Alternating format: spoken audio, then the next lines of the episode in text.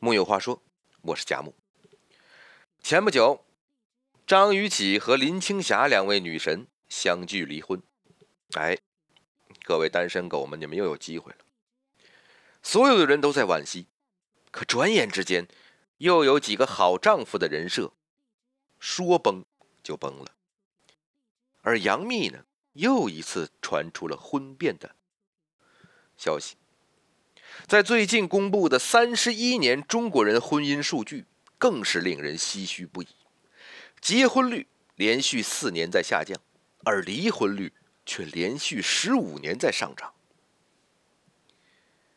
有的人开始不相信爱情了，但是有三段爱情，当你每次看到他们的故事，都会忘掉不好的事情，专心向往美好的爱情。原来白头偕老那么简单，需要的只能做到四个字就可以：有情有义。我们先来看看这第一个故事。提到王小波，就必定想起李银河；谈论李银河，必定首先谈到他跟王小波的爱情。这两个灵魂相互支撑。彼此懂得，他们不怕任何痛苦磨难，因为他们已经得到人生中最好的报酬，就是这份至死不渝的爱。李银河作为一个时代知识女性，新婚不久，到就闹着要去美国进修。王小波在她走以后，默默的凭着自己的才华，两年后也顺利申请到了美国陪读。毕业回国后，李银河潜心研究同性恋这个话题。在那个饱受争议的年代，所有人都觉得这个女人在外国读书把脑子给读坏了，不好好的做科研，研究什么同性恋。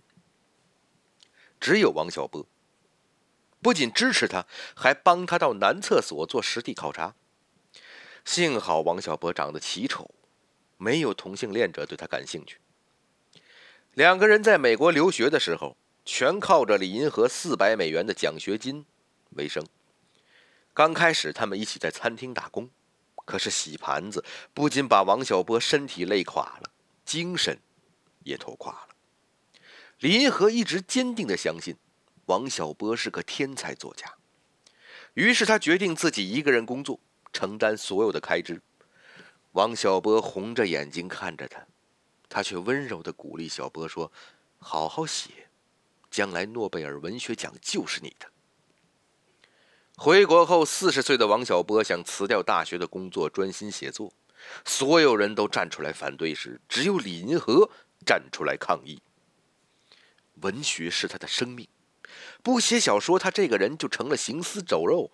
那样的物质生活水平再高，有何意义？王小波直到去世，他的作品都未曾得到过赏识。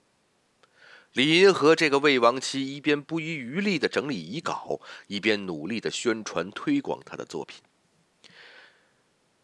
正因如此，我们才能在小波的时代三部曲滋润下，度过躁动的青春。这两个灵魂，原本都是孤独的，幸好这两个独行者能遇到了彼此。最好的爱情大概就是灵魂的门当户对，两人彼此懂得，欣赏彼此内心最深处的发光点，尊重彼此心中那份坚定。第二个故事，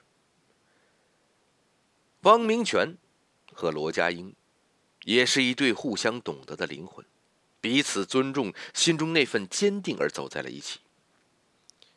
可是汪明荃幼年的时候得不到父母的关爱，后来又经历了一次失败的婚姻和一段受尽非议的恋情，他的内心极度缺乏安全感，加上身体一直不好，医生说他不能生孩子，他不想耽误罗家英，两个人一直没有结婚。尽管一直被汪明荃拒绝，可罗家英从没有放弃过。在二十一年的爱情长跑里，他总共求了十九次婚，后来是一场生死的考验，才让他们明白这段感情的重量。二零零二年，汪明荃查出了乳癌。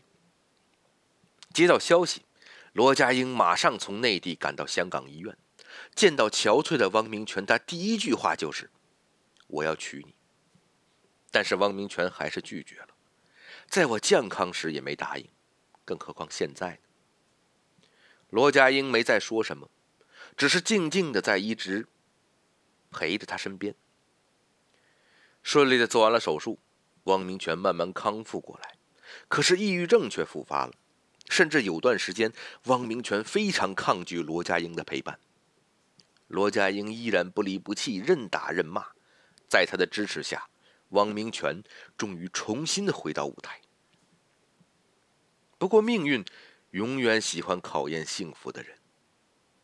两千零五年，罗家英被查出了肝癌，还是晚期。听到这个消息以后，汪明荃心里出现了一个很清楚的声音。他来到罗家英病床前，跟他约定：一旦手术成功，就结婚。非娶汪明荃不可的决心，让罗家英死里逃生。于是，两个年过花甲的老人在两千零九年注册结婚，结束了长达二十一年的爱情长跑。罗家英在给汪明荃的一封情信里写道：“我们恋爱二十一年，我们六十多岁才结婚，对我来说晚一点也没关系，只要有一个好的结尾，最后跟你在一起。”正如诗词上说。爱情若在长久时，又岂在朝朝暮暮？就这样吵吵闹闹、谈谈笑笑，互相迁就、互相体谅。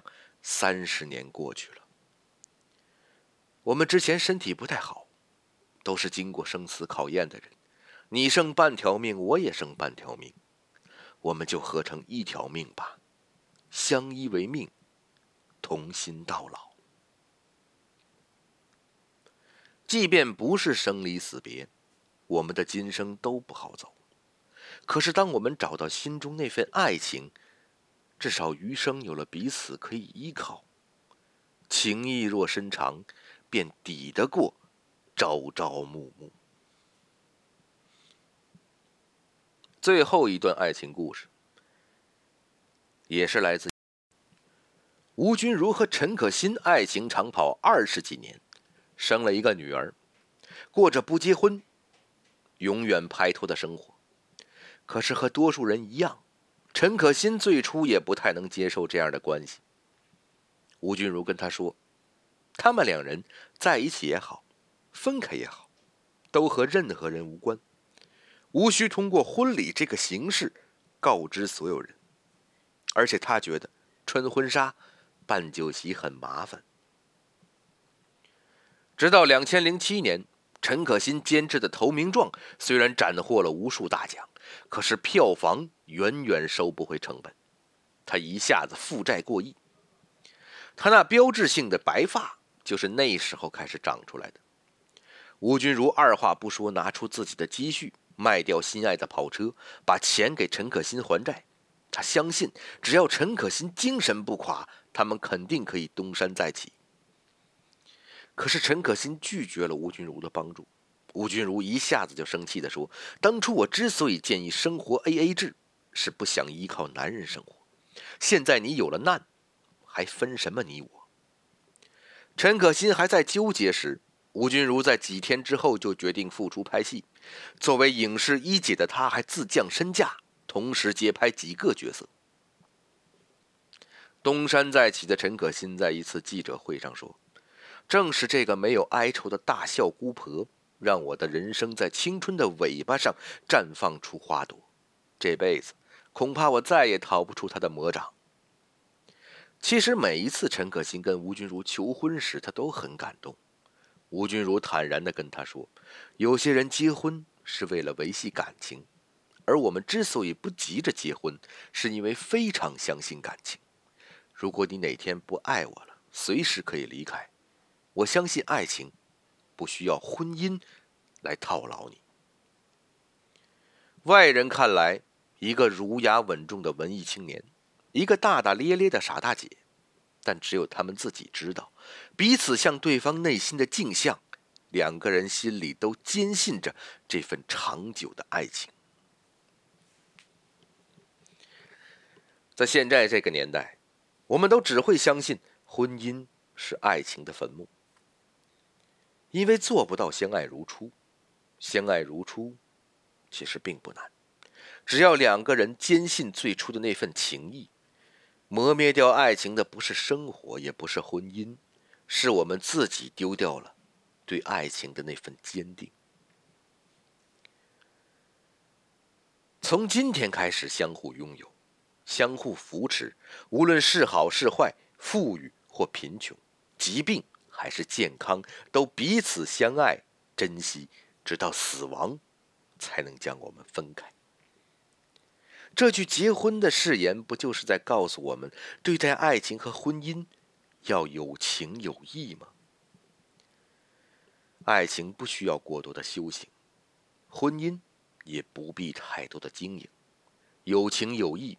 彼此心安，那就是最美好的婚姻。木有话说，我是佳木，咱们下回接着聊。